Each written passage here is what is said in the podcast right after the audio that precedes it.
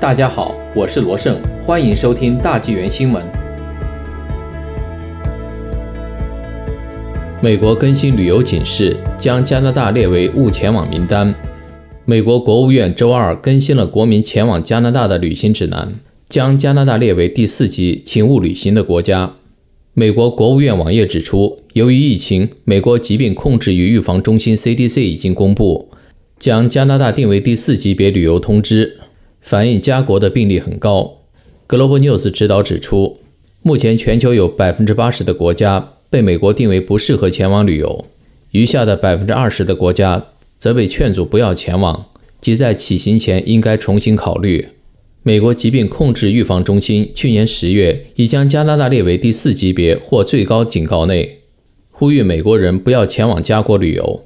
美国疾病控制预防中心的网页指出。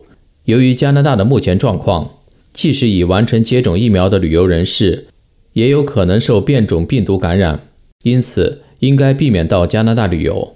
随着 COVID-19 变种病例在全国范围内的数量激增，加拿大联邦政府因不执行更严格的边境管制措施而面临批评。在周一被问及为什么加拿大仍允许来自变种病毒感染率较高的国家的航班时，总理特鲁多表示。迄今为止，施加的限制在制止旅行引起病毒传播方面极为有效，但做法仍然可灵活改变。我们将继续研究更多。我已要求官员仔细研究，例如英国最近禁止从印度起飞的航班降落本国。